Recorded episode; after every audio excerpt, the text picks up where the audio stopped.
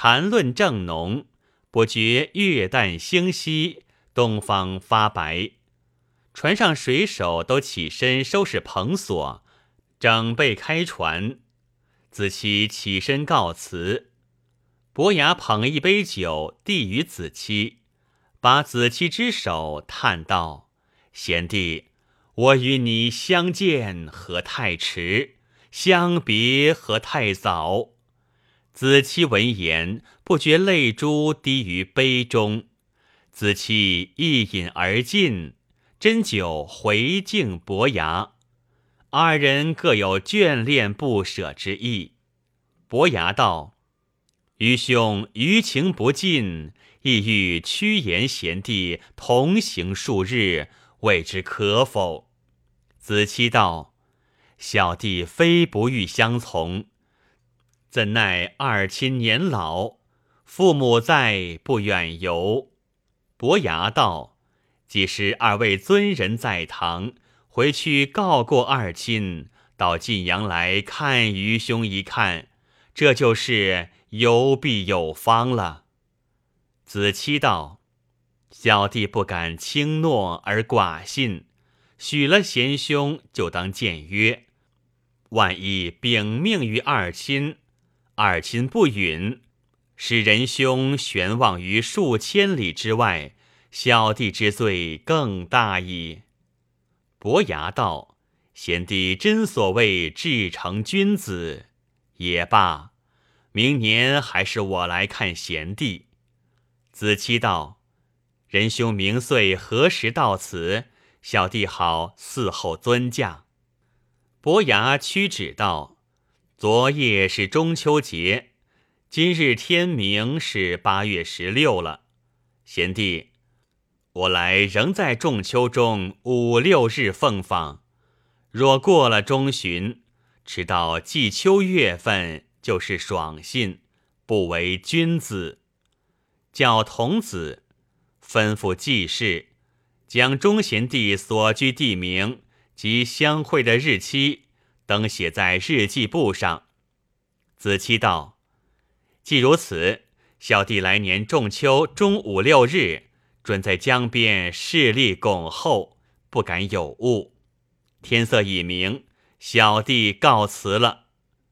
伯牙道：“贤弟且住，命童子取黄金二户，不用封帖，双手捧定，道：‘贤弟些许薄礼，全为二位尊人甘旨之费，斯文骨肉，勿得嫌轻。’”子期不敢谦让，及时收下，再拜告别，含泪出舱，取煎蛋挑了蓑衣斗笠，插板斧于腰间，掌跳搭扶手上岸。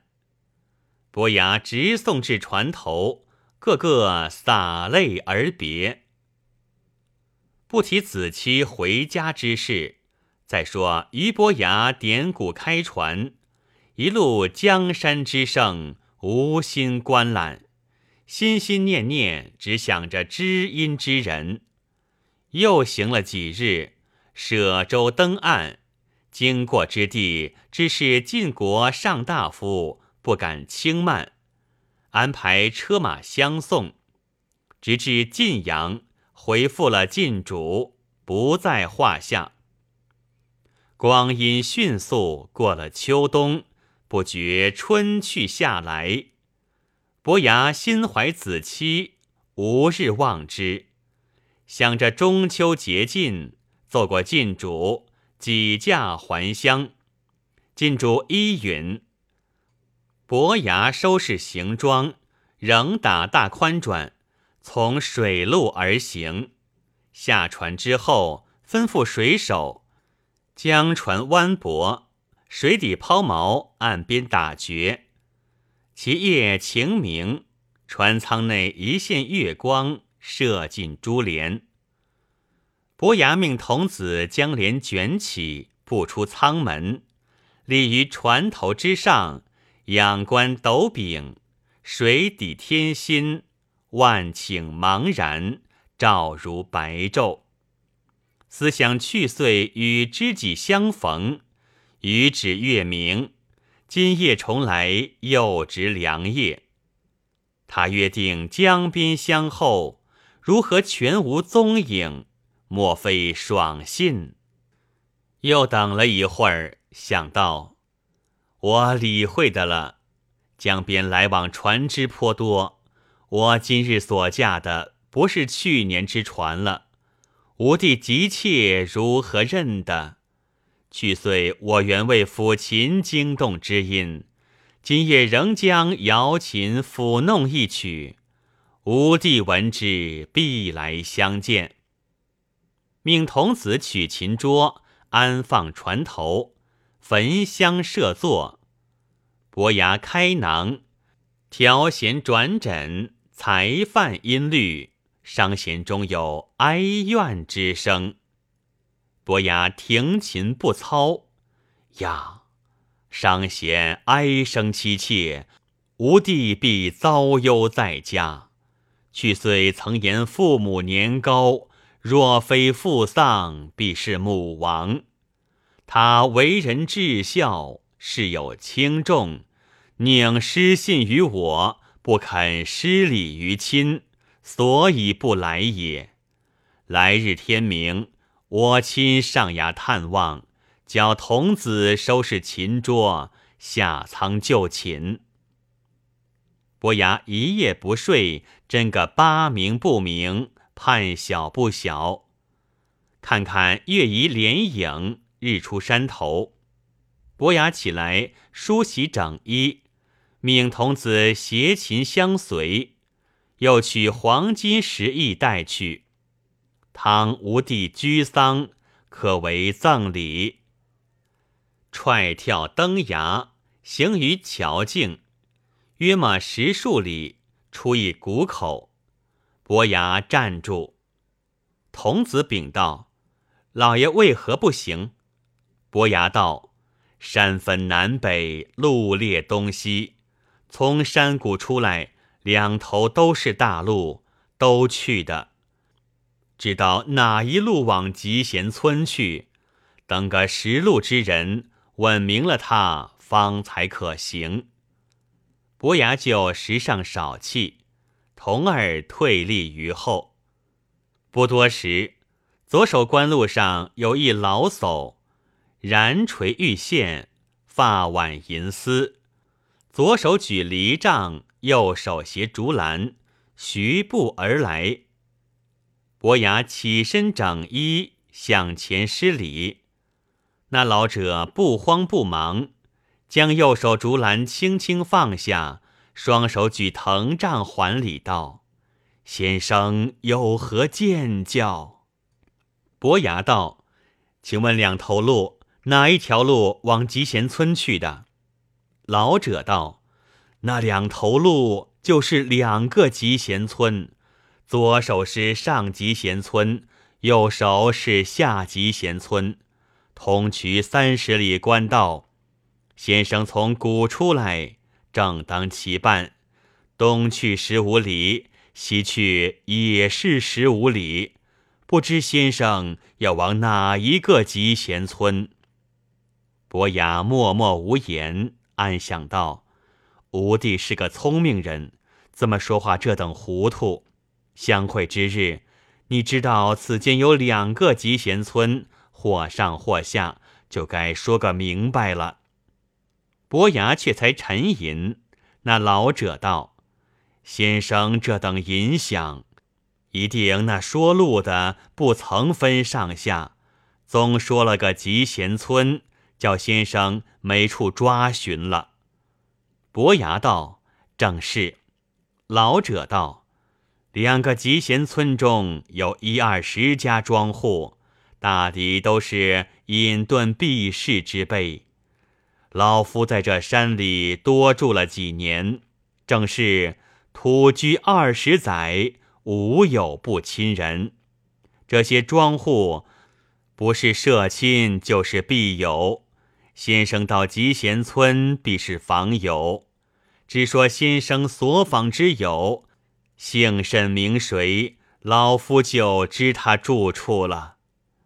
伯牙道：“学生要往钟家庄去。”老者闻“钟家庄”三字，一双昏花眼内扑簌簌掉下泪来，道：“先生别家可去，若说钟家庄，不必去了。”伯牙惊问：“却是为何？”老者道：“先生到钟家庄要访何人？”伯牙道：“要访子期。”老者闻言，放声大哭道：“子期终归，乃吾儿也。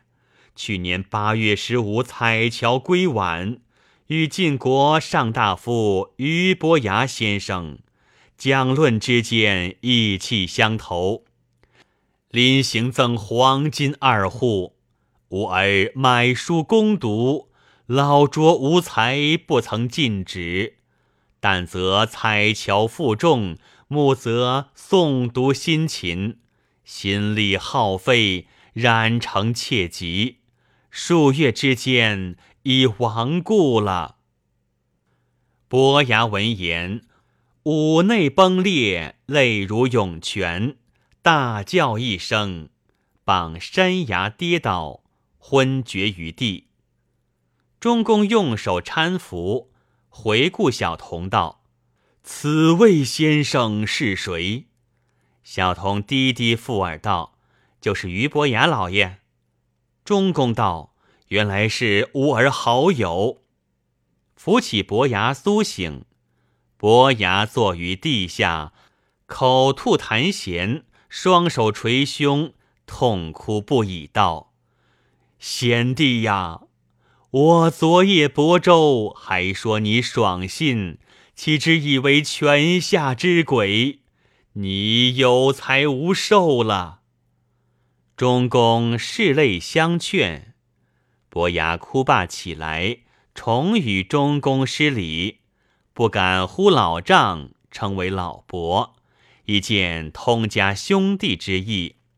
伯牙道：“老伯。”令郎还是停就在家，还是出役郊外了？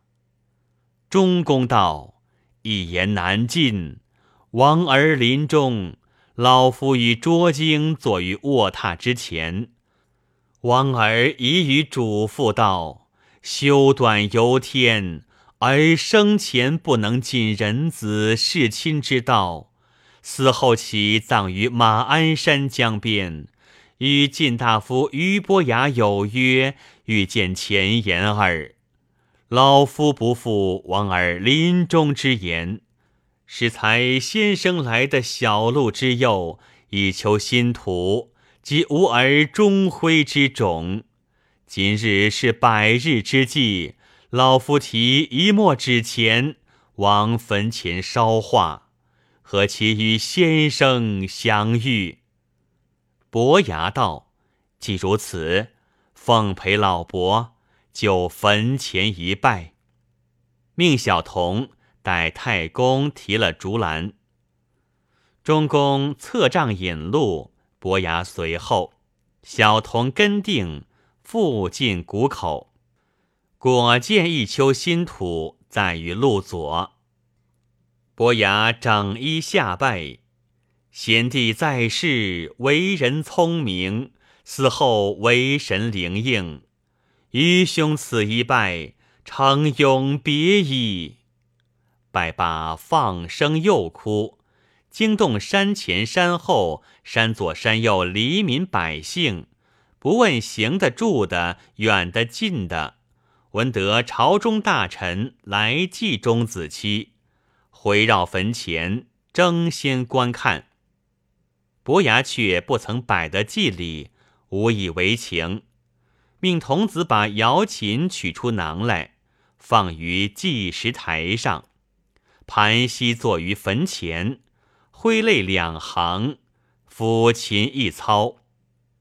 那些看者闻琴韵铿锵，鼓掌大笑而散。伯牙问老伯：“下官抚琴。”吊令郎贤弟，悲不能已，众人何谓而笑？中公道：乡野之人不知音律，闻琴声以为取乐之句，故此长笑。伯牙道：原来如此，老伯可知所奏何曲？中公道：老夫幼年也颇习，如今年迈，五官半废。模糊不懂久矣。伯牙道：“这就是下官随心应手一曲短歌，以吊令郎者，口诵与老伯听之。”中公道：“老夫愿闻。”伯牙诵云：“忆昔去年春，江边曾会君，今日重来访。”不见知音人，但见一抔土，惨然伤我心。伤心伤心复伤心，不忍泪珠分。来欢去何苦？江畔起愁云。子期子期兮，你我千金易。历尽天涯无足语。此曲终兮不复弹，三尺瑶琴为君死。伯牙于衣夹间取出解手刀，割断琴弦，双手举琴，向计时台上用力一摔，摔得玉枕抛残，金辉凌乱。中公大惊，问道。先生为何摔碎此琴？伯牙道：“摔碎瑶琴凤尾寒，子期不在对谁弹？春风满面皆朋友，欲觅知音难上难。”中公道：“原来如此，可怜可怜。”伯牙道。老伯高居，端地在上极贤村还是下极贤村？中公道：荒居在上集贤村第八家就是。先生如今又问他怎的？伯牙道：下官伤感在心，不敢随老伯登堂了。随身带的有黄金二亿。一半带令郎甘枝之凤，一半买几亩祭田，为令郎春秋扫墓之费。待下官回本朝时，上表告归林下。那时却到上极贤村迎接老伯与老伯母，同到韩家，已近天年，无及子期。子期即吾也，老伯勿以下官为外人相嫌。说罢，命小童取出黄金，亲手递与中公，哭拜于地。中公答拜，盘桓半晌而别。这回书题作《俞伯牙摔琴谢知音》。后人有诗赞云：“势力交怀势力心，斯文谁复念知音？伯牙不作终期事，千古令人说破琴。”